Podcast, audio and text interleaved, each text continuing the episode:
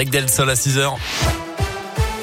Et elle a eu une 15 ans de réclusion criminelle. C'est la peine dont a écopé un quinquagénaire pour le meurtre d'un homme en 2018 à Ambert, dans le Puy-de-Dôme. La victime de 34 ans avait été tuée de 7 coups de couteau. Son corps avait été retrouvé dans l'appartement de l'accusé. Son profil génétique avait également été retrouvé hein, sur le corps de la personne tuée. Selon la montagne, l'ancien chaudronnier de 52 ans a nié le meurtre jusqu'au bout du procès. La question du mobile, elle reste sans réponse. Cécile Bourgeon, placée sous le statut de témoin, assistait dans l'affaire des violences sur son autre fille, la petite sœur de Fiona. C'était en 2000 2013, la fillette avait alors un an et demi. Et c'était lorsque Cécile Bourgeon et Berkane Maclouf avaient été interpellés à Perpignan après leur fuite de Clermont-Ferrand. D'après la montagne, l'Institut médico-légal des Pyrénées-Orientales avait alors constaté des hématomes au niveau de l'oreille. Je rappelle hein, que Cécile Bourgeon purge actuellement une peine de 20 ans de réclusion criminelle, reconnue coupable de coups mortels sur sa fille Fiona et dont le corps n'a jamais été retrouvé. La suite du procès Le Landais aux assises de l'Isère. Hier, les experts de la gendarmerie sont revenus en détail sur cette nuit du 27 août 2017, au cours de laquelle Maëlys avait été enlevé. Les trajets de l'accusé, les données retrouvées dans son téléphone, tout a été raconté devant la cour. Des images de vidéosurveillance ont également été diffusées. On y aperçoit la voiture de celui qui n'était à l'époque qu'un suspect. Ce vendredi, les premiers témoins vont être entendus dans l'affaire des agressions sexuelles commises par l'accusé sur deux de ses petites cousines. Il s'était retranché chez lui avec une hachette avant d'attaquer des policiers. C'était le 7 janvier dernier à Saint-Denis-les-Bourgs, dans l'Ain.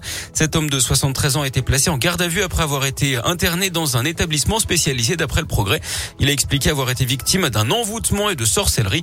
Il aurait également vu des esprits malins dans les voitures de ses voisins qu'il avait dégradé avec sa hachette.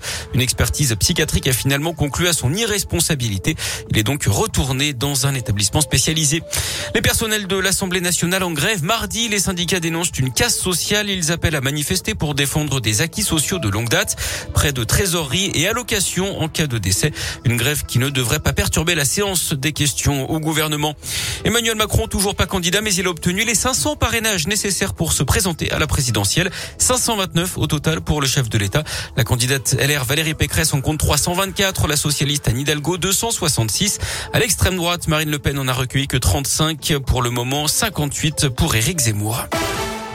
L'actu sport, ce sont les Jeux Olympiques d'hiver de Pékin. Le grand événement du jour, c'est bien sûr la cérémonie d'ouverture à 13h. Les épreuves, elles se poursuivent, mais il n'y a pas de Français engagés aujourd'hui. Hier, je vous rappelle les qualifications pour la finale du ski de boss de la championne olympique en titre, Perrine Lafont et de Benjamin Cavet. Les épreuves auront lieu ce week-end. Du foot également avec la qualification de l'Égypte pour la finale de la Coupe d'Afrique des Nations. Les pharaons qui ont dominé les Lions du Cameroun au tir au but. Et puis de la Ligue 1 ce soir avec le début de la 23e journée. Marseille accueille Angers à 21h. Samedi, Saint-Etienne recevra Montpellier à 17h. À 21h, l'OL sera en déplacement sur la pelouse de Monaco.